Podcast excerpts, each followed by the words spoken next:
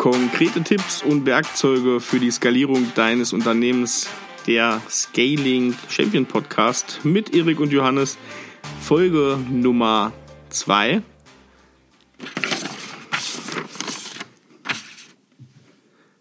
Wie deine Skalierungsidee Realität wird. Ja, hallo Johannes. Ja, mega professionelles Intro, Erik. Äh, hier großartig, wie das hier läuft. Das schneide das schneid ich raus und jetzt merkt es gar keiner mehr.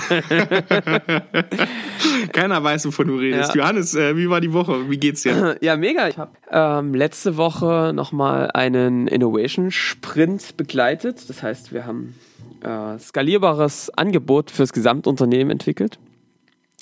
Und ja, echt, das ist immer super anstrengend, aber äh, macht Bock. Und jetzt ist wieder Zeit, sozusagen mal wieder ein bisschen Content rauszuhauen und Podcasts zu produzieren. Und ja, ey, mir geht's ganz gut. Bei dir? Sehr schön. Ja, auch sehr gut. Wir sind ja natürlich hier gerade äh, voll in der Vorproduktion, so viel sei verraten. Also der neue Podcast äh, wirft jetzt gerade schon aktuell bei mir äh, seine Schatten voraus, dass ähm, wir sind ein paar Tage ähm, sozusagen, bevor wir euch das äh, senden, hier gerade in ähm, ja, Content Creation Mode. Und äh, was ganz interessant ist, ist vielleicht kurz noch zu wissen, wir nehmen das meistens remote auf, immer mal, aber auch in Dresden bei uns in der Zentrale, jetzt gerade hier, ich aus Hamburg, Johannes aus Dresden. Und ähm, ja, starten wir einfach mal thematisch rein. Jetzt genug Smalltalk. Let's go. Es geht heute. Erstmal um warm werden, ne, Erik? Miteinander. Erst, genau, erstmal warm werden. Es geht heute um das Thema äh, Skalierung, um wie so eine Skalierungsidee überhaupt Realität wird. Und ich fange mal wieder an, äh, so die Erfahrungen, die wir mit Kunden von uns gemacht haben und anderen Unternehmen, die wir kennen, mit denen wir auch validiert haben, ganz zu Anfang unserer Transformation. Da ist es oft so, so dieses Thema Lizenzverkäufe beispielsweise, ein Produkt, ein Stück Software schaffen und dann ohne Zutun mit Lizenzverkäufen Geld verdienen. Das ist so ein hehres Ziel von ganz vielen Unternehmen. Und wenn man die fragt, hat auch, ich sage jetzt mal 70 Prozent, 80 Prozent dieser Unternehmen, haben auch so ein Produkt immer rumliegen. Und dieses Produkt wird dann meist angepriesen, ja, wir haben da mal was gebaut, aber irgendwie läuft es noch nicht so richtig. Das ist tatsächlich oft der O-Ton. Und warum das nicht so richtig läuft und was da einer der größten Denkfehler ist und auch vielleicht die Sackgasse der Woche, Johannes, dein Thema. Ja, möglicherweise. Da ähm, kommen wir jetzt mal zu und ich würde sagen, fang damit doch ruhig mal an. Ja, also, das ist tatsächlich was, was Erik äh, berichtet hat, was wir sehr gut kennen. Vielleicht kennt ihr das auch.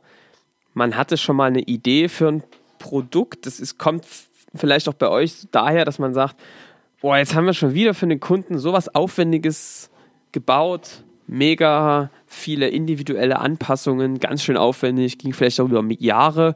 Und man fragt sich dann irgendwann so, Zeit ist knapp, können wir das nicht irgendjemand anderem auch verkaufen? Und das ist eine Konstellation, wo es dann sozusagen weitergeht. Was passiert dann als nächstes? Man sagt dann, okay, damit wir jetzt aus einem Projekt ein Produkt machen, müssen wir sozusagen nochmal ein paar technische Anpassungen machen. Wir müssen uns vielleicht noch mal überlegen, für welche Kunden wir das machen. Was dann schon häufiger passiert, das haben jetzt mittlerweile alle verstanden. Es hilft irgendwie, wenn man diesen Kunden sich mal richtig vorstellt. Das heißt, wenn dann richtig Personas gebaut, super Ansatz. Und die werden dann gebaut, mega aufwendige Workshops. Da wird dann rausgefunden, hier äh, zum Mittag trinkt er irgendwie gerne Kaffee und am Nachmittag holt er dann seine Kinder von der Schule ab, die Persona. Und äh, deswegen brauchen die dann auch das Produkt. Äh, also es gibt dann viele äh, interessante Erkenntnisse in so einer Persona. Und dann sagt man, okay, ähm, haben wir das gemacht, nach Lehrbuch Persona abgehakt und dann geht es weiter. Dann werden sozusagen noch die Feinheiten am Produkt gebaut. Persona fängt langsam an, ein bisschen Staub anzusetzen und dann irgendwann ist das Produkt fertig. Fertig heißt in der Regel, dass sozusagen die ersten Unternehmer oder Führungskräfte die Nerven verlieren und sagen, Mensch, jetzt haben wir hier so viele Tage rein versenkt, jetzt wollen wir es aber verkaufen, das ganze Ding. Und dann geht's los. Ne? Dann muss nur noch der Vertrieb sozusagen raus und verkaufen. Und dann geht's los. Die kennen ja in der Regel den Dienstleistungsverkauf ganz gut. Dann merkt man relativ zügig, äh, ups, Produktverkauf ist irgendwie anders, weil der Kunde gar nicht diesen Standard, den wir da verkaufen wollen, uns aus den Händen reißt und haben möchte. Sondern es ist ziemlich aufwendig, das zu verkaufen. Und man fühlt sich manchmal an wie Aufdrücken. Und dann kommt so ein Problem auf, was man dann ganz oft beobachtet. Dann sagen natürlich die Entwickler, die dieses Produkt entwickelt haben, na, der Vertrieb, der versteht da vielleicht technisch äh, nicht genug, um das zu verkaufen. Der müsste viel besser technisch eingebunden sein. Und äh, der Vertrieb sagt natürlich, ihr habt da irgendwas gebaut, was überhaupt nicht für den Kunden passt. Also diese zwei Meinungen treffen dann im Unternehmen natürlich auch extrem oft aufeinander. Genau, und das führt sozusagen, dann entstehen dann schon die ersten Konflikte, dass es sozusagen zwischen Vertrieb und Entwicklung beziehungsweise Betrieb irgendwie so ein bisschen hakelt und man sich fragt, wieso klappt das denn nicht so? Mensch, wir haben uns das doch so eine gute Lösung gebaut. Und ja, also, und dann, weiß ich nicht, dann läuft es so eine Weile und irgendwann sagt man, komm, ey, wir haben jetzt auch kein Geld und auch keine Zeit, uns damit zu beschäftigen. Und dann rutscht man wieder zurück ins Dienstleistungsgeschäft. Und das führt dann im Zweifel dazu, dass man eben dann in der Schublade das eine oder andere Produkt liegen hat mit einer schönen dicken Staubschicht. Und ja, dieser ganze Aufwand, das ist eigentlich das Bitterste daran, der ganze Aufwand, den man reingesteckt hat, eigentlich mit dem richtigen Ansatz, mit der richtigen Idee, der fällt nieder und man kommt irgendwann zu der Konklusion, die ganz gefährlich ist, Skalierung funktioniert in unserem Bereich nicht. Es klappt bei uns nicht. Genau. Da hören wir dann oft so, dass äh, unsere Kunden sind, ähm, haben viel zu individuelle Anforderungen. Ähm, wir können das gar nicht abbilden in Standards. Das ist oft so ein Satz, den wir hören. Und was man da auch noch ergänzen muss, Johannes, ist vielleicht, ähm, in, in welchen Zeiten sozusagen wird denn das gebaut und wie ist denn dieser Fokus da drauf? Wir beobachten das ganz oft, wie gesagt, äh, das sind natürlich Unternehmen, die ihr ja, ihren Hauptumsatz im Dienstleistungsgeschäft machen. Und dann hat man immer mal so Phasen im Jahr, die werden natürlich immer weniger, wo so eine Grundauslastung nicht dem entspricht, ähm, was ich an Mitarbeitern da habe. Und dann nutze ich so eine geringere Auslastung einfach mal und stelle mal so ein Team ab und sage, hier, macht da mal weiter das Produkt hat vielleicht zwei, drei Kunden, die auch gewisse Lizenzgebühren zahlen und da kann man ja was dran machen und das noch attraktiver machen. Und ähm, da wird das in so ein halbgaren Projekt, wo nicht feststeht, wie lange arbeiten die da dran, wo sind überhaupt die Ziele und äh, was haben die für Grundlagen, das weiterzuentwickeln. In diesem Umfeld, das ist, glaube ich, schon eins der großen Probleme, wird das dann gebaut und das führt halt auch nicht dazu, dass dieses äh, Produkt prominent nach vorne gestellt werden kann. Ja, also wenn wir jetzt mal so die Situation zusammenfassen können, dann können wir eigentlich sagen, zum einen ist ein Thema, dass die Produkte gebaut werden, lange entwickelt werden und man eigentlich gar nicht so richtig weiß, wann ist man damit fertig und was ist jetzt noch Standard und was ist Individualprojekt gewesen. Das ist das eine Problem. Und das zweite Problem ist, dass der Fokus immer mehr dann von diesem Projekt und Produkt weggeht. Warum? Weil es eher auf der Kostenseite erstmal ist und man dann in der Entscheidung zwischen Projekt heißt Umsatz und Kosten sich meistens dann irgendwann für den Umsatz entscheidet. Das heißt, dann, dann ist das auch ein Fokusthema. Und ihr hört jetzt schon an unserer an unserem leicht sarkastischen Art, dass das scheinbar nicht der Weg ist, wie es gehen sollte. Und es führt uns direkt in die Sackgasse der Woche. Ähm, und in dieser Sackgasse der Woche stehen wir jetzt gerade. Warum stehen wir da? Der Denkfehler ist folgender. Erstens wird das Sicherheitsempfinden der Unternehmer und der Führungskräfte nicht, nicht berücksichtigt bei der ganzen Nummer. Das heißt, man läuft los, es kostet, es kostet, es kostet. Ähm, erstmal ohne spürbare Ergebnisse in Richtung Umsatz. Und irgendwann verlieren da die Unternehmer die Nerven. Darüber reden wir gleich. Das größte Problem jedoch ist, dass man glaubt, wir gehen an, den, an weitere Kunden heran, wenn wir das Produkt haben. Auch mit einem MVP, was dann aber trotzdem sich über Monate erstreckt und wo die meistens nicht durchhalten. Das ist also die Sackgasse, heißt, ich gehe erst raus, wenn ich ein Produkt habe und suche dann neue Kunden. Jetzt haben wir allerdings kurz, festgestellt. Kurz erklärt, Johannes. MVP, erklär noch mal kurz. MVP ist das Minimal Viable Product, also das kleines Produkt, was sozusagen schon mal funktioniert, aber eben noch nicht die riesengroße äh, Entwicklung reingeflossen ist, um schnell seine Erkenntnisse zu vertesten. Und so, der, der Denkfehler ist der folgende: Ich gehe erst raus, wenn ich was habe, was ich dem Kunden auch zeigen kann. Da das aber meistens so lange dauert, ähm, findet das erstens nicht statt und B ist einem was klar. Diese Unternehmen haben ein Problem dabei, wiederholbar die gleichen Kunden mit dem gleichen Problem zu finden. Okay, nochmal, sie haben ein Problem damit, Kunden mit dem gleichen Problem zu finden. Denn wenn sie das schaffen, dann würden sie auch viel mehr sozusagen den Fokus auf diese Produkte richten. Also ich gebe euch mal eine andere Sichtweise. Wenn wir es schaffen, immer wieder Kunden zu finden, die quasi wie für diesen einen, für den ihr diese Individuallösung gebaut habt, mit dem gleichen Problemstellung wiederkommen, dann würde sich das Problem verschieben. Dann hättet ihr also das Thema, ihr habt dann irgendwie fünf Kunden, die haben den gleichen Bedarf und für die baut ihr dann einmal gemeinsam ein Produkt, was auf alle passt, was vielleicht ein bisschen gecustomized wird, aber grundsätzlich ist es das gleiche und die könntet ihr sehr gut parallel betreuen. So, und das passiert aber eben nicht. Warum? Das ist der Denkfehler, weil die Kunden oder weil diese Unternehmen sich nicht trauen, bevor sie ein Produkt haben, rauszugehen. Den Engpass, der später im Vertrieb besteht, den lösen sie am Anfang nicht. Sie verschieben ihn einfach nur nach hinten und das wird dann teurer und damit fehlt dann auch den Unternehmern die Sicherheit und sie verlassen diesen Pfad dieses Produktes. Das ist der, die Sackgasse der Woche. Also ich gehe erst raus mit einem Produkt, wenn es fertig und zeigbar ist und dann fange ich erst an, Kunden zu suchen. Wir haben da einen schönen Grundsatz, der erste Prototyp muss dir peinlich sein. Das ist aber allerdings noch ein bisschen weit vorgegriffen. Das ist noch lange kein Prototyp und das ist auch ähm, eigentlich noch nicht eine Lösung, die ich zeige. Tatsächlich geht es bei einem Punkt los, und das kannst du gleich nochmal erklären, Johannes, wie ich auf einem weißen Blatt Papier ohne Annahmen, die ich selber treffe, auf einen Kunden, auf einen möglichen Kunden zugehe, um erstmal das Problem rauszufinden, weil das ist ganz, ganz oft äh, der Fehler, sehr viele Annahmen zu treffen. Und genauso bauen auch viele eine Persona, nämlich aus Annahmen, die sie haben über Kunden, anstatt zu fragen. Und da ist, glaube ich, so ein wichtiger Punkt. Und da kannst du mal näher drauf eingehen, wie man das überhaupt macht und wie man da reinstarten kann. Ja, also lass uns mal mit ganz konkreten Tipps und Schritten äh, anfangen, mit, über die wir konkret reden können, um es besser zu machen. Also die Nummer eins ist schon mal ganz klar eben diese, wenn du ein Produkt entwickelt hast mit einem Einzelkunden, dann ist das erstmal interessant. Und wenn du die These hast, dass man das weiterverwenden kann, ist das auch cool. Aber dann starte bitte nicht, und das ist ganz, ganz wichtig, nicht dieses Produkt jetzt zu überlegen, wer könnte das noch gebrauchen und wie könnte man dieses Produkt jetzt weiterentwickeln, sondern fang erstmal an zu fragen, wer könnten die Kunden sein, für die das was wäre. Und da gebe ich euch einen Tipp. Das machen viele anders. Ich habe ja halt nicht da viel davon.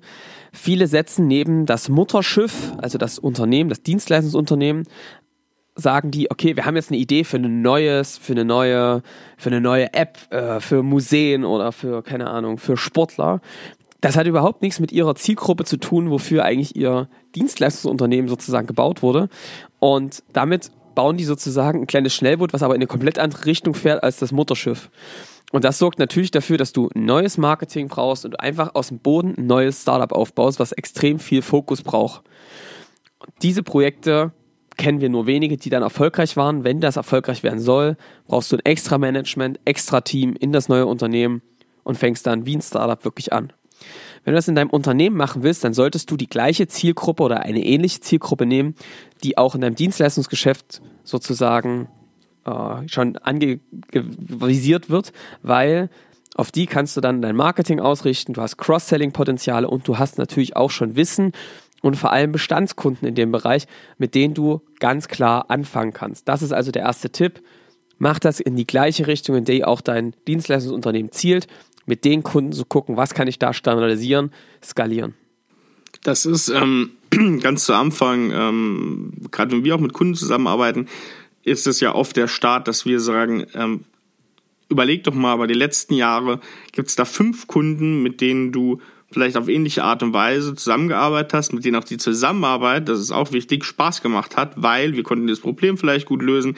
Wir sind da gut mit diesen Kunden zurechtgekommen, weil es hat auch immer damit zu tun, wer kauft uns ein, mit wem arbeiten wir da zusammen. Das sollte nicht nur auf einer professionellen Ebene stimmen, das sollte auch von unserem Mindset und dem Mindset des Kunden, sollte es da bestimmte Dinge geben, die übereinstimmen.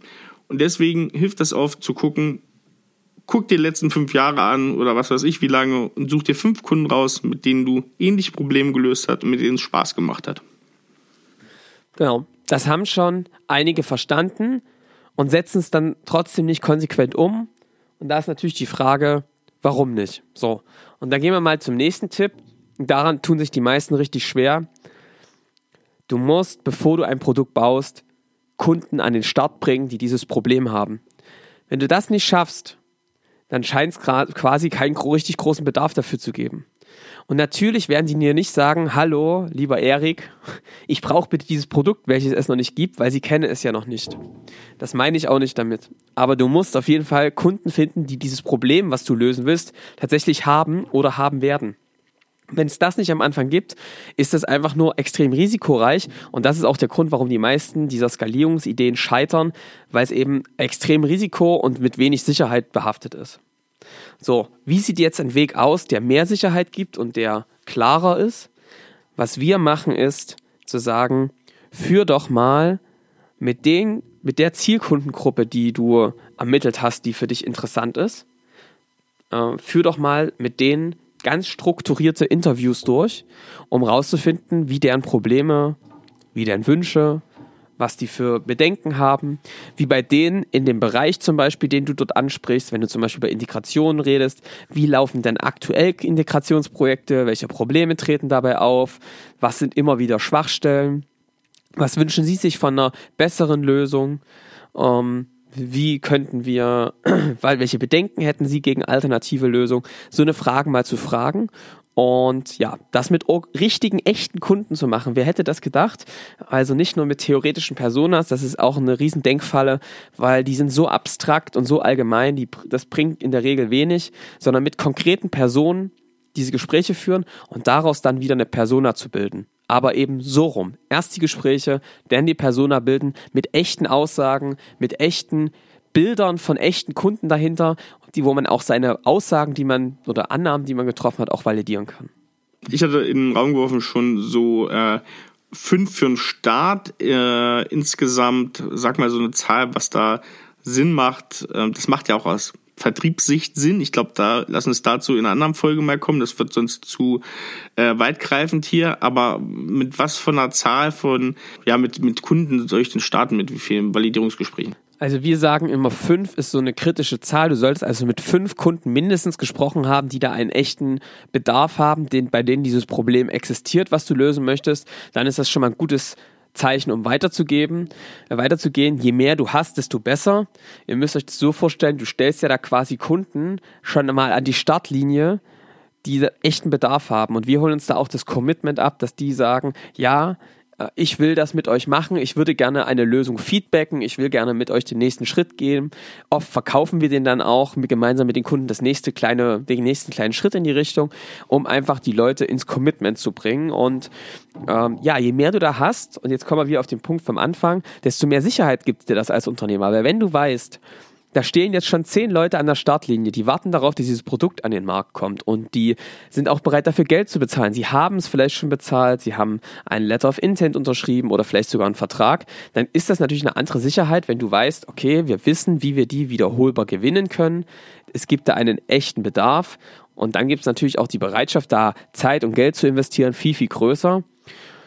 Und wir haben den Vertriebs, das Vertriebsproblem von Anfang an gelöst und eben nicht erst am Ende, sondern haben von Anfang an sorgen wir dafür, dass es einen kontinuierlichen Strom mit diesen Kunden gibt.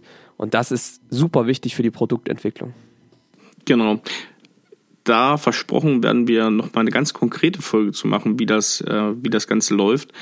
Vielleicht nochmal so als ähm, kleinen Abschlussgedanken, woran man das auch sehr schön sieht, dass so eine warum so eine Methodik überhaupt funktioniert. Wir sagen mal so echte Innovation und Hilfe für eine Problemstellung schafft man im IT-Umfeld oder auch in anderen Bereichen meistens durch zwei Sachen. Entweder ich bin Teil der Zielgruppe, also wie viele Lösungen gibt's? Facebook muss man sich nur angucken, was als ähm, Verknüpfung von Studenten funktioniert hat und äh, Zuckerberg war zu dieser Zeit Student, der da daran Interesse hatte. Oder ich kenne meine Zielgruppe, weil es am Ende zum Gleichen führt. Ich mache mir eine Zielgruppe zu eigen und kenne sie dadurch ganz gut und kenne dadurch die Problemlösung. Und guckt euch erfolgreiche Softwareprodukte an. Die sind immer genau aus diesen zwei Punkten entstanden. Entweder sind sie aus der Zielgruppe entstanden oder diese Zielgruppe wird besessen von diesen Dienstleistern, von diesen Produkterzeugern. Und was man natürlich lösen muss, ist immer die Frage, aber lieber Erik, wir haben doch gar kein Produkt, mit dem wir rausgehen können. Und da sage ich, ja, brauchst du auch nicht. Geh einfach raus, sprich mit diesen Kunden und mach ein Interview. Ich könnte euch jetzt irgendwie hunderte von Beispielen nennen, wo das Unternehmer gemacht haben. A, lernst du mega viel über das Unternehmen, über dein eigenes Unternehmen, wie es ankommt beim Kunden. Und zum anderen machen das einfach immer noch viel zu wenig Leute, ähm, die wirklich rausgehen und mal ihre Kunden fragen, was ist eigentlich euer Problem, was wollt ihr gelöst haben ähm, du lernst da so viel. Also ich kann euch jetzt erzählen, wir machen das mit Agenturen, mit IT-Unternehmen, mit Produktunternehmen und die lernen nochmal so viel dadurch, dass sie das nicht als Sales-Gespräch machen, sondern wirklich erstmal als ein offenes Gespräch. Ähm, wir werden auch, wir sagen auch immer ganz bewusst, wir werden dir jetzt in diesem Gespräch hier nichts verkaufen. Das öffnet mega mm, diesen Gegenüber und sorgt halt echt dafür, dass da super Erkenntnisse kommen. Wir können ja über so ein Gespräch nochmal, äh, wie man validiert sozusagen, nochmal explizit sprechen. Aber das sorgt echt dafür, für eine Offenheit, die Leute mit in diese Produktentwicklung mit einzubeziehen und sorgt einfach dafür, dass du echtes, verwertbares Kundenfeedback hast. Das, es gibt nichts Wertvolleres. Äh, gibt sehr viele Vorteile, warum man das so machen soll. Genau. Und äh, das, was du gerade gesagt hast, hat, äh, ist wirklich nicht nur eine Floske. Also die Information, die du bekommst vom Kunden, das ist tatsächlich der Gewinn, den du da haben möchtest. Es geht und von dem Gedanken muss man sich freimachen, tatsächlich erstmal nicht um Vertrieb, das ist ein netter Zugewinn, aber es geht da erstmal darum, die Kunden besser kennenzulernen und dadurch auch die Wirkung meines eigenen Unternehmens besser zu spüren. Ja, äh, danke dir, Johannes. Äh, die nächste Folge wird spannend. Folge 3. Der Titel Lieber Unternehmer, du bist das Problem. Äh, ich hoffe, euch stehen jetzt schon die Haare zu Berge. Warum ja, Umsetzung? Thema. Wir werden da kontrovers diskutieren. Genau, warum Umsetzung oft am Unternehmer ähm, scheitert und Weiterentwicklung des Unternehmens. Freut euch drauf. Wir hören uns am nächsten Donnerstag wieder. Wir wünschen euch jetzt noch einen ganz erfolgreichen Tag und wichtig, ich erwähne es wieder, folgt uns auf iTunes, auf Spotify, teilt uns in den sozialen Medien, teilt unsere Folgen als Privatnachricht über WhatsApp, wie auch immer folgt uns und äh, interagiert mit uns über Spotify ähm, geht das Ganze nicht. Über iTunes könnt ihr uns Kommentare schreiben. Wir haben euch in die Show Notes unsere Links zu den LinkedIn-Profilen gepackt und wir haben eine E-Mail-Adresse podcast at sar-bs.de. Anregungen, Fragen, Feedback immer da rein und jetzt einen guten und erfolgreichen Tag. Ciao. Tschüss.